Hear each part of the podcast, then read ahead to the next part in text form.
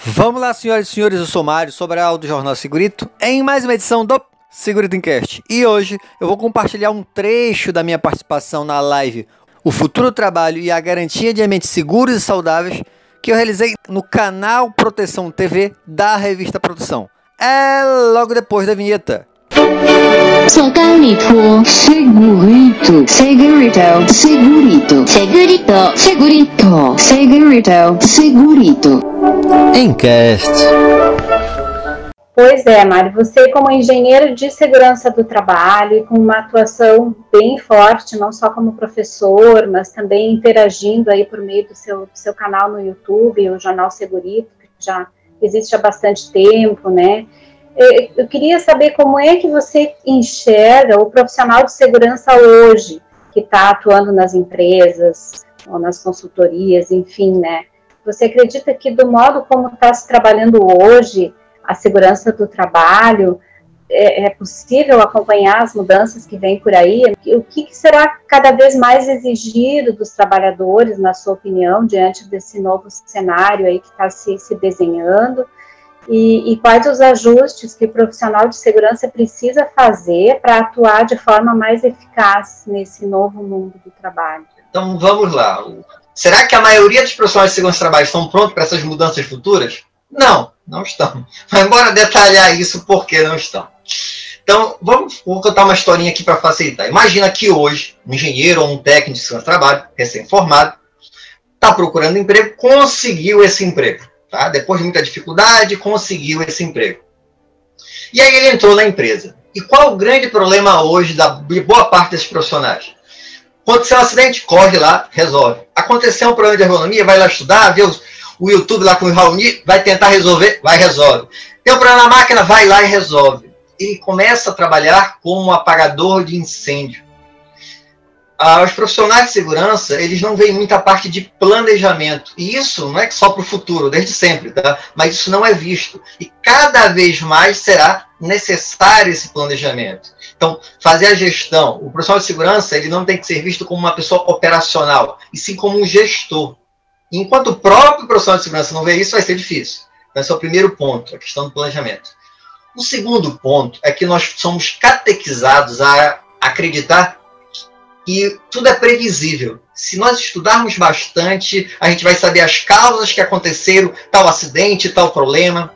Até agora, com a nova legislação, e antes de me jogarem a pedra, eu não estou dizendo que está é, errado, tá? Eu acho que a gente vai ter que complementar o que tem na legislação. Antes de jogarem pedra, escuta. Então, o novo lá PGR, o inventário de riscos e plano de ação. O que, que a gente vai fazer? A gente vai identificar os perigos, avaliar os mais críticos e menos críticos e estabelecer ações. Tudo lindo. Só que nem tudo é previsível. Tá? A gente trabalha muito no resultado. Como assim, Mário? Imagina o seguinte: imagina que você vai fazer uma avaliação agora em outubro, novembro, numa empresa de eletroeletrônica aqui de Manaus setembro, outubro, novembro, a produção tá toda, porque está produzindo para o Natal. Chega janeiro, a produção despenca. Dependendo do período do ano que você faz essa avaliação, é totalmente diferente. Eu não tenho essa previsibilidade futura tão grande se eu não entendo o todo, se eu não entendo o processo. Cada vez os sistemas estão mais complexos. Sei lá, 30 anos atrás, quando eu trabalhava com prego e martelo, talvez seja fosse possível e ter essa previsibilidade toda. Vamos pegar outro exemplo desse, de tão caótico que é a questão de matéria-prima. Então você hoje está trabalhando com determinado produto químico, fez as avaliações, fez todo o estudo, concentração e tudo mais. Compras encontrou um fornecedor mais barato. Só na mudança desse produto, é um solvente e um novo solvente. É para a mesma coisa. Já mudou tudo, tá? Por quê? Porque a composição é diferente, as tuas avaliações já não são as mesmas, tu tem que repensar tudo. Então a gente não tem essa previsibilidade. E o profissional do futuro tem que entender que ele tem que entender do processo, além de focar só no resultado. Terceiro ponto importante que Raoni comentou. Parte dos profissionais de segurança é, ainda vive na idade da pedra em relação à tecnologia. É muito comum o registro hoje de, por exemplo, cautela de EPI é no papel a inspeção de uma máquina de empilhadeira, o cara vai lá com uma prancheta, tá? Ele vai lá, avalia tudo, depois ele volta para o computador e reescreve aquilo. É um absurdo, tá? Então, refazer todo o trabalho. Vai entrar no espaço confinado, ele vai entrar, não. Um drone poderia entrar. Então, essa parte de tecnologias, e tecnologias é bem mais amplo que isso, mas estou dando alguns exemplos, o profissional de segurança tem cada vez mais pensar nisso. Hoje, se ele não souber o básico, ele já é um analfabeto digital. Se é analfabeto hoje, não é não saber ler e escrever. É não conseguir interagir com essas tecnologias que mudam o tempo todo. Ah, professor, mas a empresa, ela não dá o dinheiro que a gente precisa. Eu estou falando do básico. Eu estou falando para você deixar de usar o papel e passar usar um Google Formulários para fazer a inspeção ou um, um formulário da Microsoft, que é gratuito. Quarto ponto, o profissional de segurança ele tem que atuar do jeito que eu estou agora aqui no momento. Uma situação privilegiada. Por quê? De um lado eu tenho um médico do trabalho, que entende muito de riscos psicossociais, tem até um livro sobre o assunto, e aí, isso aí, risco psicossocial, não é um assunto do futuro, é um assunto do presente. Então eu tenho a presença daqui, dele aqui que pode me auxiliar. Do outro lado, eu tenho um fisioterapeuta que manja muito de ergonomia, ergonomia da atividade, tem até um canal sobre isso, né? Ergonomia da atividade, lembra que eu tenho que saber do processo? Ou o Raoni ia me ajudar nessa parte. Aí eu já tenho duas jornalistas, a jornalista vai me ajudar? Vai. A jornalista, ela faz o quê? Ela faz a curadoria, que a gente precisa fazer, aprender a fazer curadoria, separar o que é bom do que não é. A gente precisa também saber se comunicar com a chefia, com os trabalhadores. A gente precisa saber divulgar as informações. O profissional de segurança, ele geralmente, ele não divulga o que ele faz. E desde sempre ele precisa fazer isso, no futuro cada vez mais. Então, ser, é, ter essa atuação multiprofissional é importantíssima.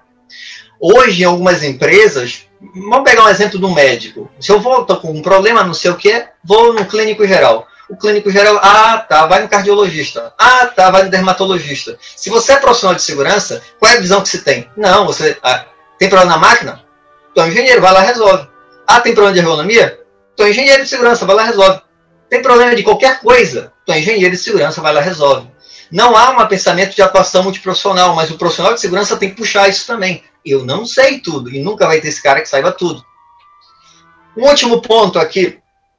A gente tem que saber que a partir de agora, a gente vai aprender para sempre. Se a gente não aprender para sempre, então aquela história de o cara se formou, saiu da universidade, está pronto, vai começar a trabalhar e não precisa mais estudar. Não existe mais isso. O professor de segurança ele vai ter que aprender todo dia e ele já está defasado, tá? Mesmo estudando todo dia, ele já está defasado.